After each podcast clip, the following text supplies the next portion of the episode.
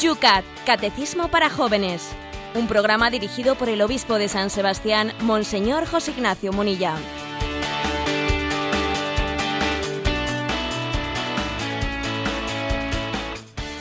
Buenos días, queridos amigos del Yucat. Comenzamos un día más este espacio dedicado en la madrugada a toda la información que nos desgrana el catecismo de los jóvenes, ese Yucat que va, como veis, en esta ruta que llevamos haciendo desde el mes de octubre, día a día, desgranando todo lo referente a la doctrina a través de los distintos temas que vamos aquí ahondando. Hoy en San Sebastián tenemos 8 grados de temperatura. ¿Cómo están las cosas por Madrid, Yolanda? 3 grados. Fresquito Madrid, pero bueno, hoy va a ser un programa especial. Vamos a hacer un salto de estos, vamos a decir, de, de y nos vamos hasta el continente americano, nos vamos hasta Perú, porque allí tenemos, en Lima, en la capital, tenemos a nuestro obispo que nos explica todas las mañanas el catecismo, el yucat. José Ignacio, ¿qué temperatura tenemos? No hay que decir buenos días, sí, aquí, ahí ahora mismo, según tengo mi reloj, las dos y dos minutos de la madrugada en Lima. ¿Qué temperatura?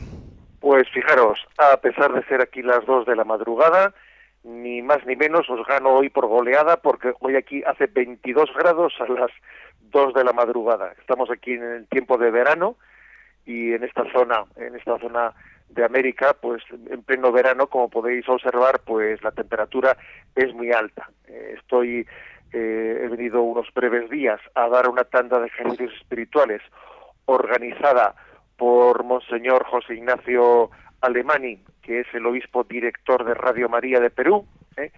y estoy aquí acogido, he llegado hace escasas horas, y vamos a comenzar pues hoy mismo, eh, hoy mismo, digamos, hoy mismo, aquí es de madrugada, esta tarde de ejercicios espirituales. Hay que decir que el catecismo de la Iglesia Católica también se, eh, pues, se, emite eh, a través de Radio María Perú, eh, a, a, una, un horario bastante curioso, ¿no? A las 5 de la, de la mañana. Pero hay que decir que aquí se madruga mucho más. ¿eh? Aquí se madruga mucho más y también se va antes a la cama, con lo cual, digamos, las 5 de la mañana de aquí cuando se emite el catecismo, bueno, pues es algo parecido a nuestras siete de la mañana, un poco más tarde todavía allí pues en España. En resumen, que estoy rodeado de amigos, estoy en esta gran familia de Radio María que es intercontinental y aprovecho pues para pedirle a todos los oyentes que recen por esta tanda de ejercicios espirituales, pues muy numerosa que hoy vamos a comenzar, en la cual hay muchos jóvenes, en la cual hay pues también muchos eh, oyentes de Radio María del Catecismo en Perú, que tienen sus discernimientos de sus vocaciones y etcétera, pues, eh, pues por el camino. Eh, somos una gran familia y gracias a la tecnología, bueno, pues podemos hacer, aunque supongo que la calidad de la voz pues no será la misma que cuando estamos ahí en San Sebastián, bueno, pues gracias a la tecnología podemos hacer también este programa y seguimos adelante en este camino. Pues veamos, esperemos que no se nos corte la comunicación y bueno, agradeciendo el esfuerzo en ese horario tan complicado, un día más comenzamos este tu programa, el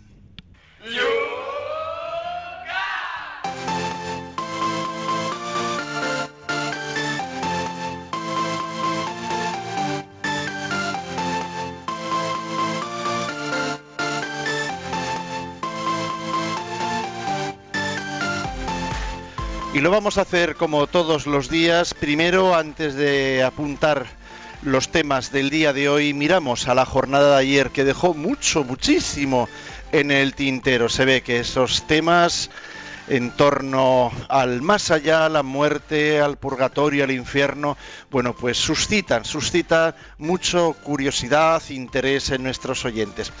Así fue el punto primero de ayer, el 159, era ¿qué es el purgatorio?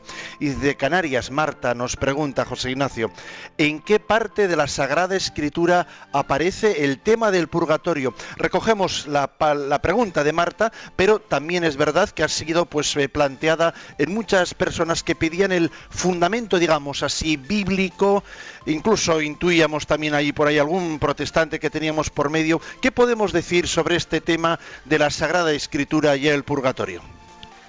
Bien, vamos a ver, las bases bíblicas eh, de la afirmación de la existencia del purgatorio no son las mismas eh, que las que hacen referencia al cielo o al infierno. ¿eh?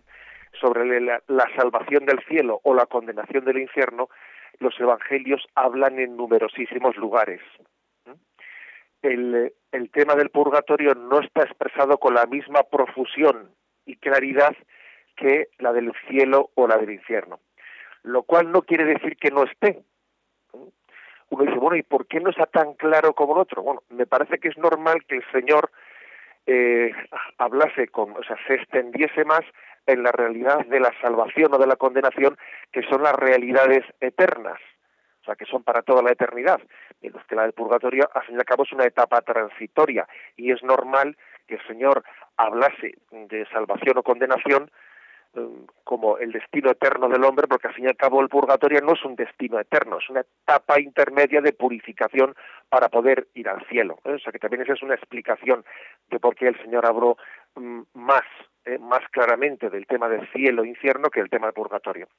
Eh, entendamos una cosa, las fuentes de la revelación son dos, no solo es únicamente la escritura, ¿eh? que además de la escritura es la tradición, eso lo dice el Concilio Vaticano II. ¿eh?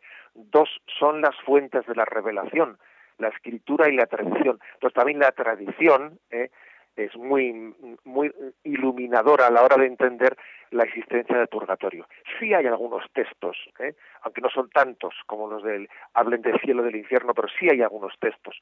Uno de ellos, eh, el que con más frecuencia suele ser citado, es el del segundo libro de los Macabeos. ¿eh? El segundo libro de los Macabeos, el capítulo 12, allí se habla eh, de cómo Judas eh, hizo una, mm, una cuestación, una cuestación pidió, se reunieron dos mil dracmas para orar por la purificación de los soldados que habían visto que después de que habían caído en la batalla tenían ídolos tenían falsos eh, falsos ídolos escondidos entre su eh, entre su uniforme. Y entonces entendieron que habían pecado y que no habían muerto suficientemente purificados. Y entonces Judas eh, reunió ese ese dinero para hacer una obra de misericordia, una obra de caridad. Se dice aquí que es la de orar por los difuntos. Es decir, la oración por los difuntos, para, por la posible purificación de, de los pecados que de la mancha que el pecado ha dejado en ellos forma parte de la tradición bíblica y ha sido la costumbre de la Iglesia desde el minuto cero. ¿Eh? O sea, desde el minuto cero quiere decir desde la, primera Iglesia cristiana comenzó a celebrar los funerales orando, ¿eh? orando, pidiendo la salvación y pidiendo la purificación ¿eh? de aquellos que no habían muerto con sus pecados perfectamente purificados, que de ahí viene lo del el purgatorio ¿eh? o, la, o, la, purificación. Por lo tanto, eh, mm, nuestra sí existen algunos textos, como digo, ¿no? en los que habla de habla de la mm, de la piadosa costumbre de rezar por la purificación de los que habían fallecido sin estar preparados para la, la, visión de Dios, pero es verdad que eh, ha sido la tradición la que ha desprendido una consecuencia. Si rezamos por la purificación de algunos que no murieron suficientemente purificados, luego existe una etapa, existe un estado que se llama de purgatorio, porque viene de purificación. Vamos a ver si brevemente podemos contestar. En Facebook Ana nos decía, ¿es menor el purgatorio cuanto más dolor o pruebas se pasan en la vida? ¿Qué pasa si alguien pide pasar todas las pruebas aquí para luego no pasar por el purgatorio? Es un poco pretencioso esto, nos dice Ana. A ver, eh, el Señor nos concede eh, a cada uno la ocasión de purificarnos bien en esta vida, de manera que cuando eh, que cuando hayamos fallecido estemos perfectamente purificados para ir al cielo, directamente al cielo. Esa gracia el Señor nos la ofrece a todos y si, y si no lo conseguimos es por nuestra falta de fidelidad. ¿eh? O sea que en principio eh, el hombre está llamado a aspirar al cielo. Nuestra esperanza tiene que ser atrevida. Si alguien dijese yo aspiro al purgatorio, bueno, yo diría, eh, no, no, no, digamos yo aspiro al purgatorio, yo aspiro al cielo, porque el Señor nos da esa gracia. Ahora, eh, cuantas más pruebas y cuanto más eh, dolores hayas tenido en esta vida, eh, eso te, como dice, ¿no? Eh, esa pregunta del oyente, eso te ahorra más el, el purgatorio. A ver, no, es el dolor el que nos purifica, sino el amor. El amor. No, ahora, es verdad que cuando el dolor se vive en amor nos purifica mucho pero no es el dolor por el dolor el que nos purifica, sino el dolor como muestra de amor. Entonces, entendamos que eh, eso es lo, importante es que amemos con intensidad y que asumamos las pruebas, las contrariedades en el amor, ¿eh? Eh, en el amor cristiano y en la esperanza cristiana. Eso es lo que nos purifica y eso es lo que adelanta aquí, ¿no? Pues el, pues la etapa de purificación. Eso unido a los sacramentos, unido a la oración, unido a la caridad y unido también pues a las indulgencias que la Iglesia ofrece pues por nuestra purificación.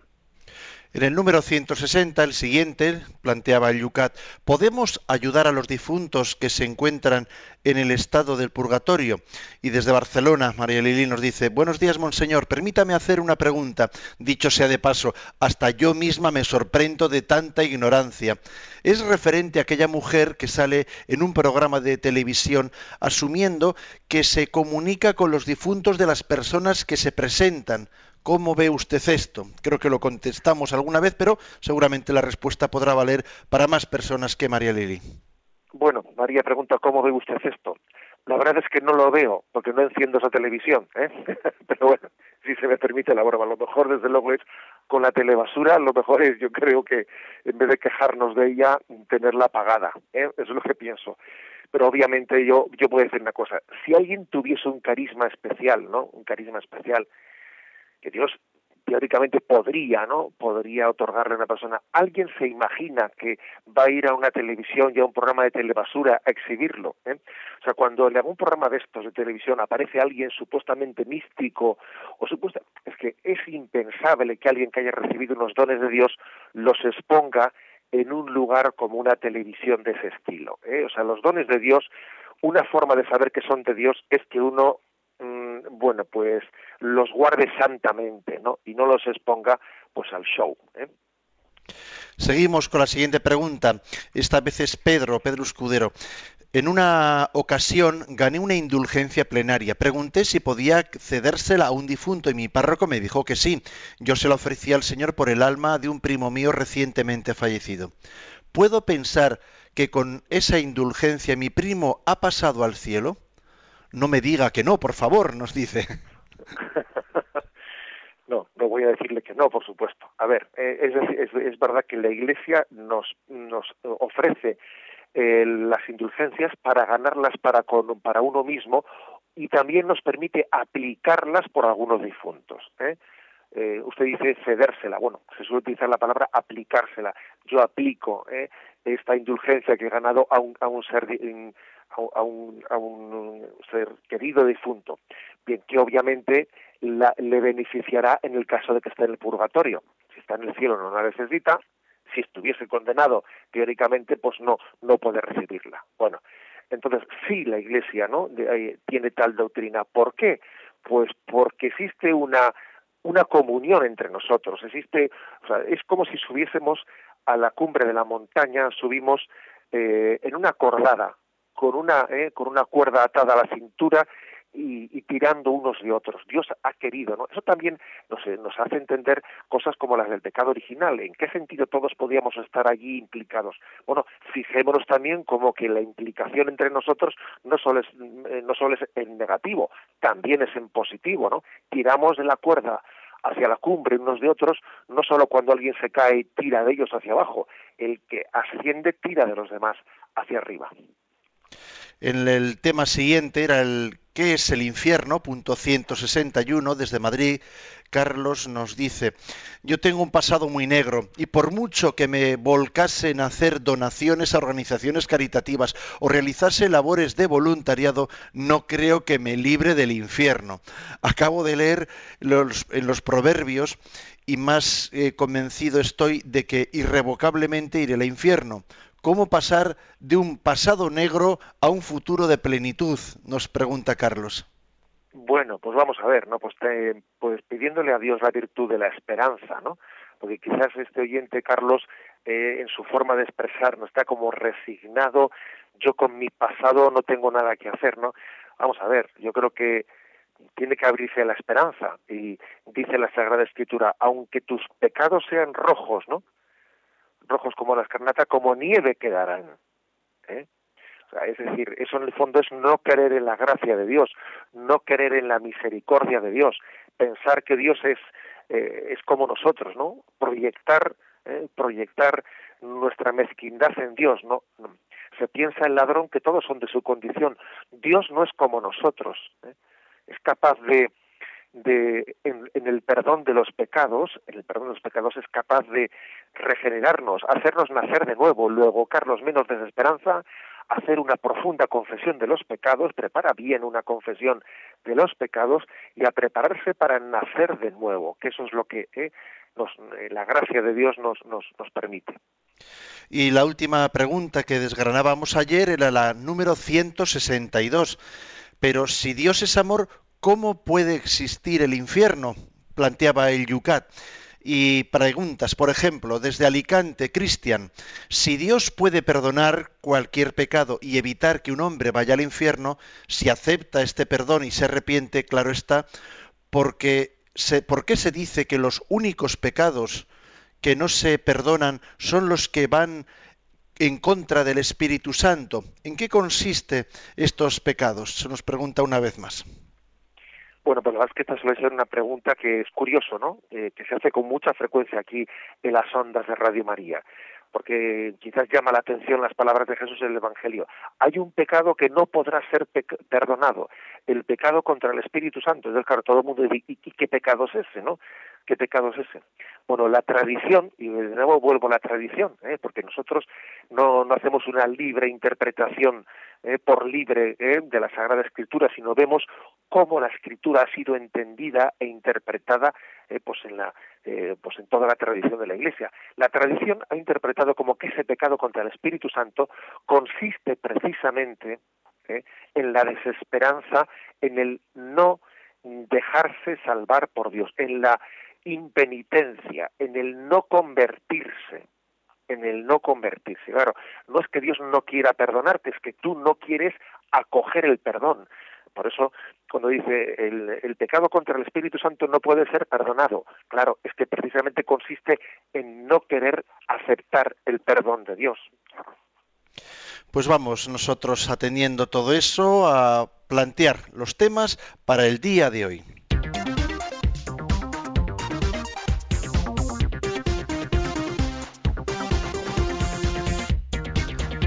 Y comenzamos el programa de este día con el punto 163 del Yucat. ¿Qué es el juicio final? Nos plantea esta pregunta. A ver, y dice así, el juicio final se celebrará al final de los tiempos, cuando vuelva Cristo. Los que hayan hecho el bien saldrán a una resurrección de vida, los que hayan hecho el mal a una resurrección de juicio. Cuando Cristo venga en su gloria, toda su luz caerá sobre nosotros. la verdad saldrá abiertamente a la luz. Nuestros pensamientos, nuestras obras, nuestra relación con Dios y con los hombres, nada quedará oculto. Conoceremos el sentido último de la creación, comprenderemos los maravillosos caminos de Dios para nuestra salvación y por fin recibiremos la respuesta a la pregunta de por qué el mal puede ser tan poderoso cuando en Dios en realidad el único cuando es Dios en realidad el único que tiene poder. El juicio final es también una fecha de juicio para nosotros. Aquí se decide si somos despertados para la vida eterna o si somos separados para siempre de Dios. Aquellos que han elegido la vida vivirán para siempre en la gloria de Dios y alabarán y le alabarán en cuerpo y alma. Bueno, vamos a ver eh, alguna eh, alguna explicación, incluso me atrevo a hacer alguna matización sobre la forma que tiene eh, Yucat de expresarse, que, que, ya habéis escuchado que Yucat no es un libro oficial, no es un libro magisterial, sino que es una, bueno, pues una explicación para jóvenes. Y digo que me parece que las palabras, tal y como están traducidas al castellano, habría que ver el original alemán, cómo está escrito. Quizás hay alguna frase que me parece que puede ser un poco eh, eh, confusa. Dice aquí, aquí se decide, dice, si somos despertados para la vida eterna o si somos separados para siempre de Dios. Bueno, vamos a ver, eso en realidad ya está decidido en el juicio particular en el momento de la muerte. ¿eh? No es que el juicio final ¿eh? suponga una posibilidad de cambio de, ¿eh? de veredicto, porque ah, decíamos ayer que el juicio es que uno cuando se pone en presencia de Dios y eso ocurre en, en, primera instancia, ocurre en el mismo momento de nuestra muerte, pues eh, al ponerse en presencia de Dios uno sabe perfectamente cuál es su sitio. ¿eh? Pero en el juicio final eh, el cuerpo resucitará, en el momento de la parusía, el cuerpo resucitará para la vida eterna o para la muerte. ¿eh? O para también se, también se dice en algunos textos resucitará para la vida eterna o para el juicio ahí se refiere juicio en el sentido condenatorio. ¿eh? O sea, resucitará para la vida eterna el cuerpo uniéndose a su alma o resucitará para el juicio condenatorio uniéndose a su alma. Bueno, eh, nosotros tenemos que recibir esta noticia del juicio, ¿eh? dice, cuando veáis estas cosas, alzad la cabeza, se acerca vuestra liberación. Es decir, el juicio final es la liberación para los que buscan el bien y la verdad los que buscan el bien y la verdad. Eh, eh, decía decía un autor que el juicio final será el día en el que concluya el baile de disfraces. Sí, sí, el baile de disfraces, porque en esta vida hay mucha falsedad, ¿eh? Mucha falsedad y en el fondo la verdad consiste en qué es lo que permanece ante los ojos de Dios cuando se pone en su presencia y qué es lo que desaparece digo que me habéis escuchado en alguna ocasión algunos de los oyentes un ejemplo concreto de cómo tenemos que esperar el juicio como nuestra liberación.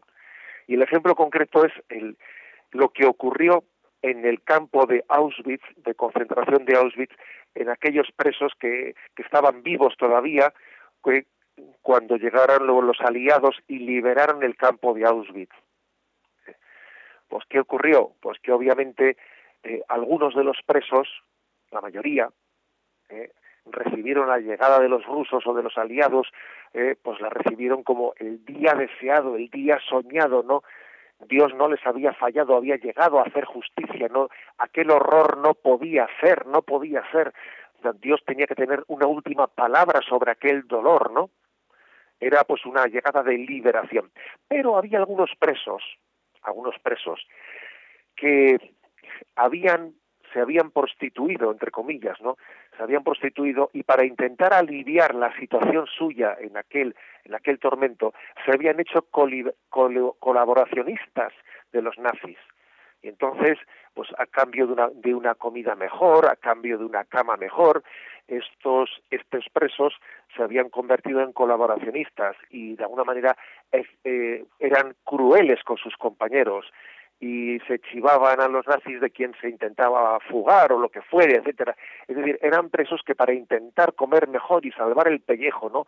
Habían habían perdido la dignidad y actuaban no ya como presos, sino actuaban como si fuesen también ellos carceleros y colaboradores de los nazis.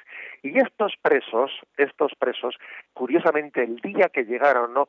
los aliados y entonces liberaron el campo de Auschwitz, estos presos ese día no, no disfrutaron, no, no lloraron de alegría, sino lloraron de, de pena. No estaban alegres como el resto de los presos, estaban tristes, porque sabía que sí, estaban liberados, habían llegado, eran libres, ¿no? Eran libres, pero sabe, sabían que ellos se habían eh, manchado sus manos, ¿no? Habiéndose habiendo sido no solo no víctimas sino habiendo sido también culpables habían sido culpables bueno por, eso algunos esperaban la liberación del campo y otros la tenían. Algunos esperan el juicio de Dios y, que venga la luz, que haga justicia. No le tienen miedo al juicio, ¿no? Y otros, los que no obran el bien, le tienen miedo al juicio. Bueno, en definitiva, que tenemos que eh, vivir de tal manera que no le, no le tengamos miedo al juicio de liberación de Dios. Para eso, para eso, tenemos que vivir ya eh, en, un, en un juicio continuo de discernimiento. Eh, en esta vida tenemos que eh, juzgar si, si estamos obrando conforme a la voluntad de Dios o no. Y eso ya es comenzar el juicio en esta vida. En el diario del Beato Juan 23 dice, yo estoy más pendiente del juicio de Dios que del juicio de los hombres. Me importa más obrar conforme a la voluntad de Dios en esta vida que no que los demás me aplaudan. Una manera de preparar bien el juicio final es esta. O sea, que, que yo busque discernir en todo momento si busco la voluntad de Dios. ¿eh? E, esa es la clave, ¿eh? porque eh, no basta la buena voluntad, ¿no? La buena voluntad tiene que buscar un juicio recto. ¿eh? Yo estoy actuando rectamente, actúo conforme al querer de Dios. esa es la mejor manera. Eh, o sea, intentar conformar nuestro juicio con el de Jesucristo. Mi forma de pensar, mi forma de ver las cosas, eso es preparar el juicio final. ¿eh? Intentar conformar nuestro juicio con el de Jesucristo. ¿eh? Y entonces no tenemos que tener miedo. No tenemos que tener a ninguno. ¿eh? Fijaros, en los juicios humanos se castiga al que se confiesa culpable. ¿Usted se reconoce culpable? Sí, ala, castigado pero en el juicio divino se perdona al que se reconoce culpable. Qué gran diferencia entre la justicia humana y la justicia divina, ¿eh? ¿eh? Repito esto, en el juicio humano se castiga al que se confiesa culpable. En el juicio divino se le perdona. Bendito sea Dios y bendita justicia divina. ¿eh? Lo que tenemos que hacer es sencillamente ser humildes y buscar, buscar apasionadamente la verdad y el bien. Bien, esto es lo referente al punto 163. Si te parece, Esteban, lo complementamos.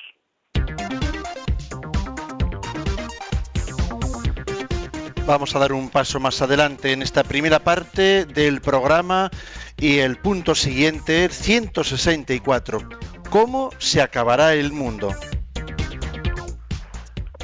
Y la respuesta es la siguiente. Al final de los tiempos, Dios dispondrá un cielo nuevo y una tierra nueva. El mal ya no tendrá poder ni atractivo. Los redimidos estarán cara a cara ante Dios como sus amigos. Sus deseos de paz y de justicia se verán cumplidos. Contemplar a Dios será su felicidad. El Dios trino habitará entre ellos y enjugará toda lágrima de sus ojos ya no habrá muerte, ni luto, ni lamentos, ni fatiga. Bueno, pues es una, eh, es una, un resumen muy hermoso eh, de en qué consiste ese, ese encuentro con Dios. Habla de que el fin del mundo, eh, termina este mundo, pero comienzan unos cielos, un cielo nuevo y una tierra nueva. Digamos que también la creación, la creación de Dios tiene lugar en el cielo, ¿eh? o sea, tiene un lugar en el cielo. No pensemos, en, los evangelios, en la Sagrada Escritura hay dos tipos de imágenes. Unas que hablan de que el juicio final, la parusía, coincide con la destrucción de este mundo, pero también hay otro tipo de textos que hablan de que comenzará un cielo nuevo y una tierra nueva, o sea que hay como una destrucción del antiguo ¿eh? y un inicio de una naturaleza, ¿eh? una naturaleza nueva eh, que forma parte de, del cielo, ¿eh? de, esa plenitud del reino de Dios. Bueno, pues en ese, en ese contexto, eh, fijaros bien, la clave del cielo no está como a veces, ¿no? Pues uno, ve que en determinadas sectas se tiene una tendencia muy grande decir el cielo serán pues unos pues unos valles preciosos y un río fértil y a ver por supuesto que eh, es, es, legítimo eh, y es correcto hablar de un cielo nuevo y una tierra nueva, pero la felicidad eterna del cielo no me la da el río, no me la da la pradera, no me la da, no, eh, la felicidad eterna me la da Dios mismo, es decir, es Dios, es la contemplación de Dios, eh, cara a cara la que me hace eternamente feliz.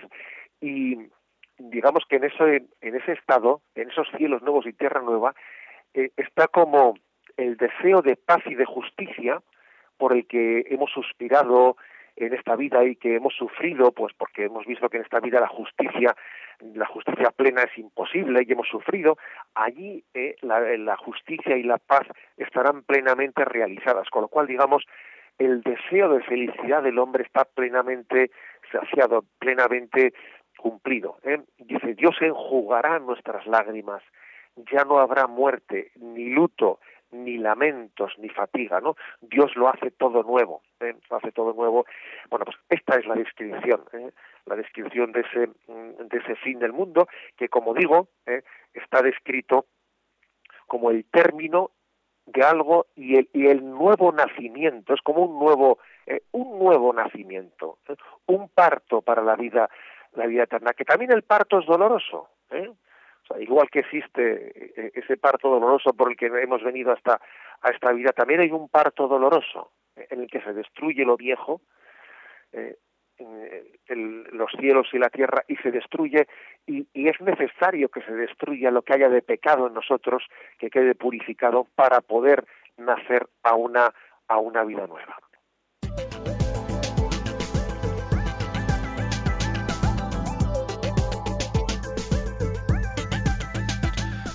Vamos a dedicar los próximos minutos a la participación de nuestros oyentes vamos a abriros las líneas y a recordaros que lo podéis hacer a través del Twitter, citando en vuestra, en vuestra pregunta, en vuestro mensaje, arroba obispo munilla. También en estas dos preguntas explicadas ahora mismo, podéis en Facebook, bajo ellas, plantear vuestras preguntas. También en el correo electrónico yucat arroba radiomaria.es y también tenemos siempre el teléfono de Radio María a vuestra disposición disposición. Para participar en directo, 91 153 8550. 91 153 8550. Nuestro descanso musical, pues bueno, hoy ya que estamos en directo, cuando son las 8 y 32 minutos, 7 y 32 minutos en las Islas Canarias, las 2 y 32 minutos en Perú, pues nos vamos hasta los Andes con esta preciosa canción. Because a vision softly creeping left its seeds while I was sleeping, and the vision that was planted in my brain still remains within the sound of silence. Restless dreams I walked alone Narrow streets of cobblestone. Neath the halo of a street lamp I turned my collar to the cold and damp. When my eyes were stabbed by the flash of a neon light split the night and touch the sound of silence. And in the naked light I saw ten thousand people, maybe more. People talking without speaking. People hearing listening, people writing songs that voices never share. No one dared disturb the sound of silence. Fool, said I, you do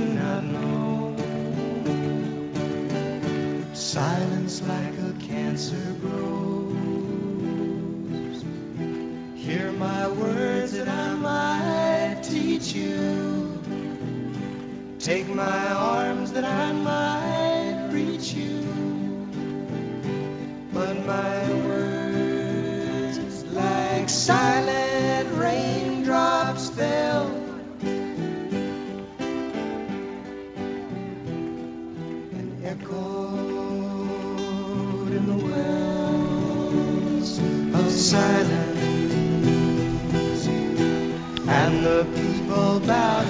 Los gritos del silencio, sin duda alguna, también en el silencio hay también las voces que claman, el Señor habla especialmente en el silencio, en el silencio de nuestra oración. Vamos a dedicar estos próximos momentos del programa para que también tengan voz nuestros oyentes a través de las redes sociales, especialmente en este programa intentamos también hacer eh, partícipes a todos, especialmente a los más jóvenes, en este programa del Yucat, el Yucat de los jóvenes. Vamos a abrir nuestro programa, empezamos por las líneas telefónicas donde las tenemos atendiendo a Yolanda. Yolanda, ¿qué se dicen por el teléfono? Sí, eh, nos ha llamado José de Madrid y pregunta que si es posible cuando uno muere pasar directamente al cielo sin tener que pasar por el purgatorio, que si eso es posible, ¿qué hay que hacer en esta vida para conseguirlo? Bueno, eh, sí, claro que es posible y el Señor quiere dárnoslo. ¿no? Y hay santos, ¿no? Que hubo San Juan de la Cruz, que el momento de fallecer dijo a sus hermanos de comunidad que estaban en torno a él, ¿no? Eh, me voy a rezar vísperas al cielo. ¿no? O sea, me voy directamente de las vísperas de la tierra a las vísperas del cielo.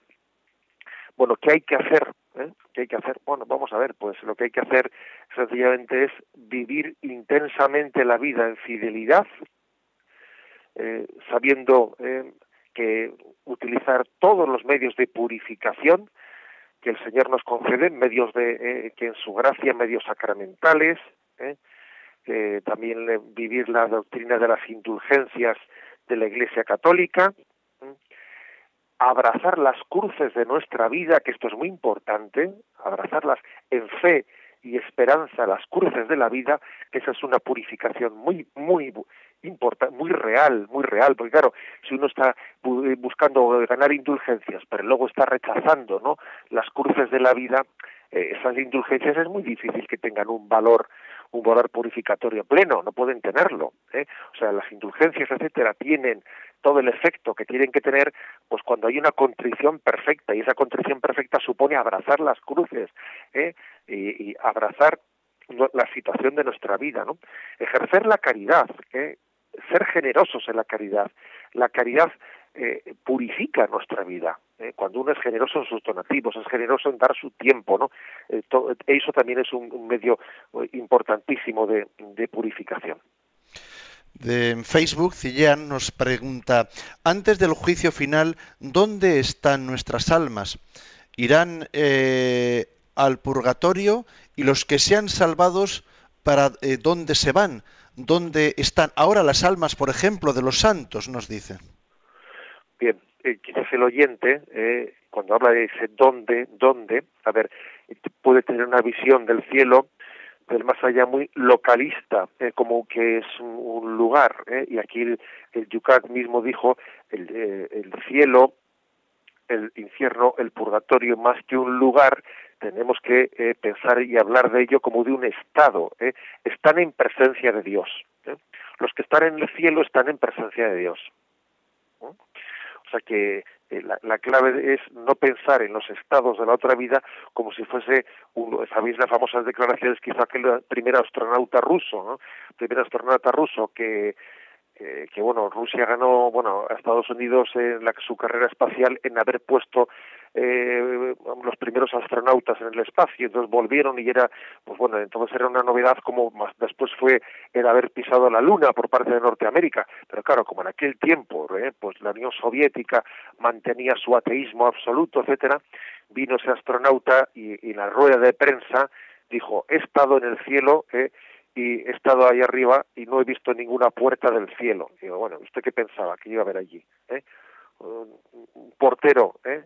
un portero con dos árboles en medio y una alfombra en la entrada. O sea, tenía una visión ridícula, ¿eh? ridícula de, eso como, como la pasionaria, ¿eh? me permitís la anécdota, que la pasionaria contó en una, en una, en una entrevista que ella había perdido su fe cuando era joven y vio que estaban las mujeres, ¿no? Pues de su pueblo haciendo la limpieza de la iglesia, y entonces resulta que para hacer la limpieza de la imagen de la Virgen María, a la Virgen María le quitaron el manto y vio que el rostro de la Virgen tenía un palo dentro y que no tenía cuerpo, ¿no? Y que era una Virgen sostenida por un palo que por dentro no tenía cuerpo. Y entonces perdió la fe. digo, pues este es como el astronauta ruso, o sea, que tiene una fe ridícula, una fe infantil, y claro, y eso después hace que no se, no se comprenda las cosas. ¿eh? Que sea un cuarto, ¿eh? sino es estar en la presencia de Dios. Nos pregunta desde Ciudad Real, Rosario, eh, eh, cuenta que tuvo un aborto natural, pero eh, quiere saber dónde puede estar ese feto y si se le puede pedir intercesión, pedirle cosas. Pues sí, puede usted, puede, ¿no? La oyente encomendarse, ¿no? A ese, a ese hijo que está en el, que está en presencia de Dios. El, el catecismo de la Iglesia Católica dice, a ver, ¿Y qué pasa con la suerte eterna de los niños que han muerto sin bautizarse, no? Eh, ¿Cómo se les puede mm, dar, o sea, cómo, cómo puede llegar la salvación eh, a un niño que ha muerto sin tener conciencia, pero sin haber eh, recibido el bautismo del, del perdón del, del pecado original? Y el catecismo dice mm, que la Iglesia confía, ¿no? Todos los niños que han muerto sin el eh, sin el bautismo, los confía la misericordia de Dios y confía en que Dios tiene otros medios para darle su salvación, que no son eh, los exclusivamente eh, pues el del el del sacramento del bautismo. De hecho, la Iglesia en su tradición ha hablado del, del bautismo de deseo, ha hablado también de de la comunidad cristiana intercesora. Y, por ejemplo, hablamos de los santos inocentes, los niños, el 28 de diciembre celebramos los santos inocentes, los niños que murieron sacrificados por Herodes y, por supuesto, no, no estaban bautizados. ¿eh? O sea que, mm, en resumen, ¿eh? que mm, confiamos ¿no? en que los niños inocentes que han muerto sin el bautismo están ¿eh? en la presencia de Dios. el limbo el limbo no ha sido nunca ningún dogma, ninguna doctrina que la Iglesia haya presentado como definitiva y el catecismo dice que la Iglesia confía en que Dios tenga caminos para la vida eterna para los niños que han muerto sin recibir el bautismo.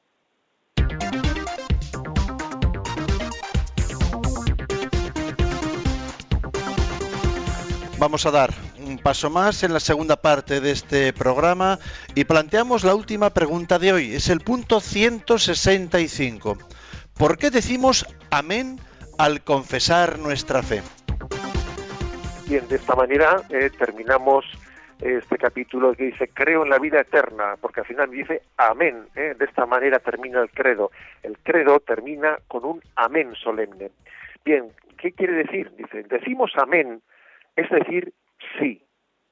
Al confesar nuestra fe, porque Dios nos llama como testigos de la fe. Quien dice amén asiente con alegría y libremente a la acción de Dios en la creación y en la salvación. La palabra hebrea amén procede de una familia de palabras que significa tanto fe como solidez, fiabilidad, fidelidad. Quien dice amén pone su firma, dice aquí San Agustín, una cita suya, quien dice amén pone su firma. Este sí incondicional lo, ponemos, lo podemos pronunciar únicamente porque Jesús se ha revelado para nosotros en su muerte y resurrección como fiel y digno de confianza. Él mismo es el amén humano a todas las promesas de Dios, así como el amén definitivo de Dios para nosotros. Bueno, por lo tanto, la palabra amén tiene, mm, podríamos decir, dos dimensiones, en, Jesucristo y en nosotros. En Jesucristo hay que decir que Jesús es el amén a la voluntad del Padre. Es el sí a la voluntad del Padre. ¿eh? En, en, Cristo se unen dos amenes, porque amén es sí. ¿eh? Amén en Cristo se une es una voluntad humana que dice sí a la voluntad divina y también en Cristo es el amén definitivo de Dios al hombre, es decir, Dios dice amén, yo me comprometo contigo, yo, yo hago alianza eterna, yo hago alianza perpetua. Es decir, yo seré siempre tu Dios, no te dejaré solo, caminaré junto a ti. Luego, en Cristo hay dos amenes. El de Dios que dice, que nos dice, yo te quiero y no te dejaré nunca solo, amén. Y el del hombre que le responde a Dios Padre a través de Jesucristo y le dice, yo buscaré siempre tu voluntad y mi, alimento será hacer tu voluntad. Amén. ¿Eh? Dos amenes en Cristo, ¿eh? el amén de Dios a los hombres y el amén del hombre a Dios. Y como Cristo es Dios y hombre verdadero, los dos amenes se funden en Jesucristo. Esto es muy importante. ¿eh? Dicho esto, si teológicamente no en Jesucristo el amén es esto, pues para nosotros decir amén es como dice aquí San Agustín con mucha gracia, dice, decir amén es poner tu firma, es decir, amén, así sea, así es. ¿eh? La palabra amén, a la hora de traducirla, una buena traducción es sencillamente es sí. Otras veces es, la traducimos por así es, otras veces es así sea. Algunas veces a un oyente se ha revelado un poco y dice, bueno, es que decir así sea no es como no estar seguro, no es como algo dubitativo, o, ojalá, no, mm, a ver, no, así sea no es ojalá, ¿eh? a ver si, no, no, no, no, ¿eh? no significa eso así sea, así sea es una expresión eh, que, que está como empujando, es decir, yo eh, confío, yo apuesto, ¿eh? apuesto, es decir, no, no hagamos una, eh, una eh, traducción equivocada, ¿eh? equivocada. Aquí viene una, uh, en, en, el costado del Yucat, una explicación complementaria y dice, la palabra amén, del hebreo amán, estable, ser fiable, se usa en el Antiguo Testamento principalmente con el significado de así sea, para reforzar el deseo de la acción de Dios o para entrar en la alabanza de Dios. En el Nuevo Testamento es a menudo la palabra final que remata una oración. Pero quien la usa con más frecuencia es Jesús mismo como una introducción, por lo demás infrecuente de su discurso. Subraya la autoridad de sus palabras. Es decir, que la palabra amén en el Antiguo Testamento la traducimos más como, eh, como así sea, y en el Nuevo Testamento la traducimos más como así es o verdaderamente. ¿Mm? Eh, digamos, son pequeños matices. ¿eh? En el Antiguo Testamento se dice así sea porque hay una esperanza de la llegada de Jesucristo. En el Nuevo Testamento se dice así es porque Cristo ya ha llegado. Es como un matiz de traducción, ¿no? De la palabra amén en el Antiguo Testamento, así sea, y la palabra amén en el Nuevo Testamento, así es, verdaderamente, ¿no? Eh, cada uno de nosotros tiene que pronunciar su personal amén, su sí a Dios. Eh, decimos que Cristo es el amén a la voluntad del Padre. También todos nosotros estamos llamados, ¿no? A pronunciar ese amén. ¿eh? Entonces mm, eh, es la lucha por el sí. El amén es la lucha por el sí en, nuestra vida, la lucha por la fe frente a la duda, la, lucha por la esperanza frente a la desesperanza, la lucha por el amor eh, es la lucha por el sí.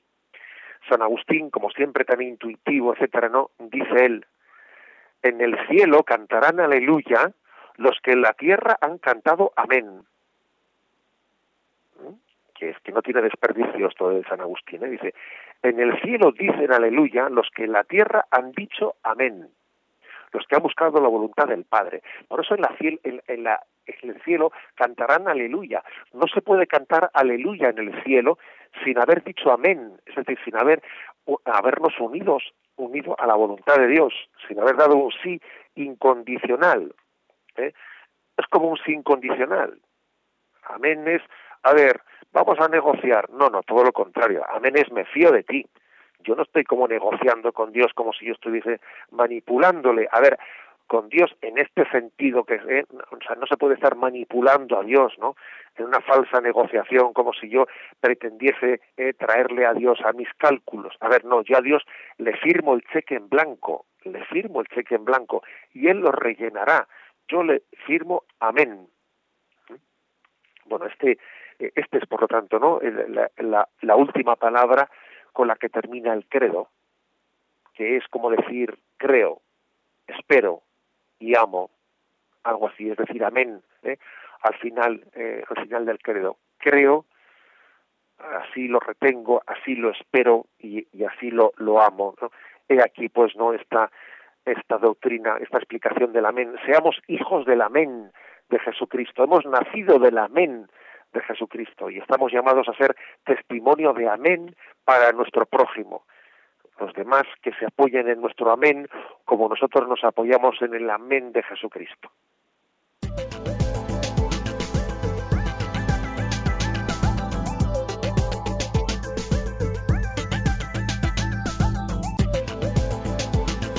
En estos últimos minutos del programa vamos a atender de nuevo a través de las redes sociales vuestras preguntas.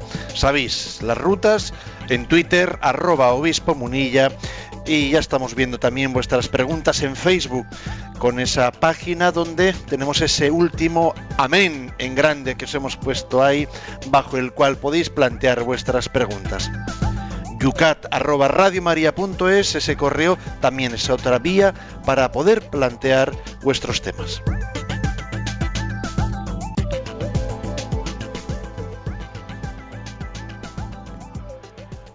Vamos adelante en Facebook. José Ignacio Pablo nos plantea, nos pregunta, después de hacer una serie de planteamientos, si amén sería igual amor, amor, amén.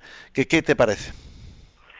Bueno, yo antes de la intervención anterior he dicho amén es fe, esperanza y caridad, los tres unidos. Los tres unidos. Es un acto de fe, es un acto de esperanza y es un acto de amor.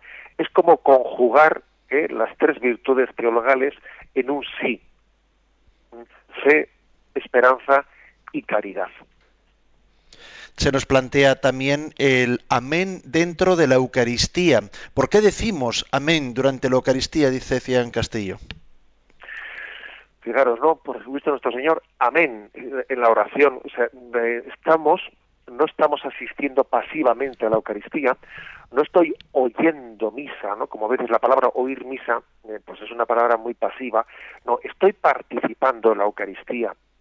Y por tanto, mi, mi amén, mi amén es eso que ha dicho el sacerdote, eh, lo, lo creo, lo espero, lo amo, le respondo amén. ¿eh? Es como una participación activa, hacer mío, hacer mía esa, esa oración que el sacerdote está presidiendo en la Eucaristía. Es introducirnos en ese diálogo que está teniendo lugar entre el sacerdote, entre el sacerdote y Dios Padre a quien se dirige por, eh, medio de Jesucristo. Nosotros somos introducidos, somos también eh, partícipes de, de ese diálogo litúrgico con nuestras respuestas, entre ellas una muy especial es la del amén. Nos llega un correo electrónico de José Luis a yucat@radiomaria.es y dice, hoy me dirijo a usted más para hacer una pregunta para aclarar el tema de la resurrección. Al igual que hoy hace unos días también lo explico y he sido preguntado por mi hijo. Lo que creo que debo decir es, una vez que fallamos, que fallecemos, nuestra alma llega ante la presencia de Dios llegaría al purgatorio. De ahí podría pasar al cielo o al infierno, pero una vez llegado al fin del mundo es cuando resucita nuestro cuerpo. No se sabe en qué tipo de forma y es cuando pasamos definitivamente al cielo o al infierno. Entiendo que no está muy bien esta explicación. Además, me pierdo un poco si está, si está el alma en el cielo o en el infierno una vez resucitado el cuerpo seguiría en el mismo estado. Es un tema difícil de entender, dice José Luis. A ver, José Luis ha dicho una cosa ahí que tiene que ser matizada. En, eh, del purgatorio no se pasa al cielo o al infierno, no. Del purgatorio solo se pasa al cielo, ¿eh? porque el purgatorio es un estado de esperanza que está completando la purificación necesaria para el cielo. ¿Eh? Es un punto importante, es que si no se entiende mal el purgatorio. Purgatorio es un, eh, uno está en gracia de Dios, Dios le ha dado su juicio de salvación, pero necesita purificarse de lo que le impediría gozar de la visión de Dios. Eh, en el momento del juicio final, cuando tiene lugar la resurrección de nuestros cuerpos, que también entonces, por cierto, si todavía hay almas en el estado de purificación, ya se termina el estado de purificación y todas ya las que están en el purgatorio van al cielo, en el, en el juicio final lo que lo único que se añade ¿eh? al estado anterior es la unión de los cuerpos y las almas, sin cambiar de estado ¿eh? en el cielo o sin cambiar de estado en la condenación. ¿eh? Pero en el fondo es es que sea el todo yo, cuerpo y alma, el que reciba la retribución eterna.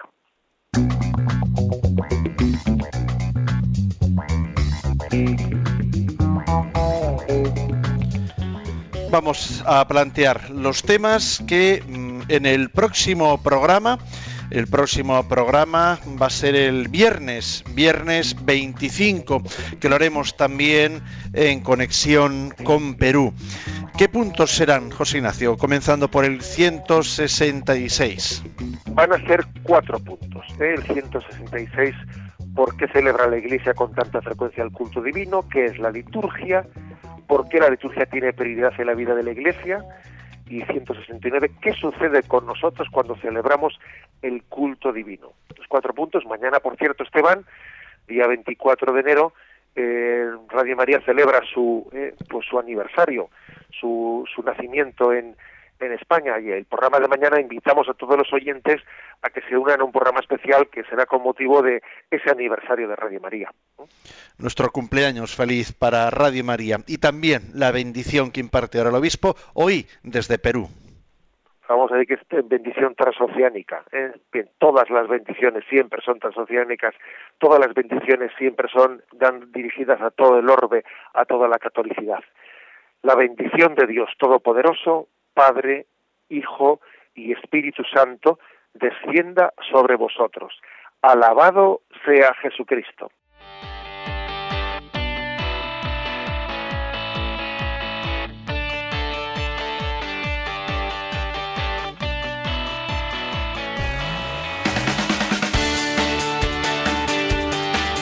Y así finaliza en Radio María Yucat un programa dirigido por el obispo de San Sebastián, Monseñor José Ignacio Monilla.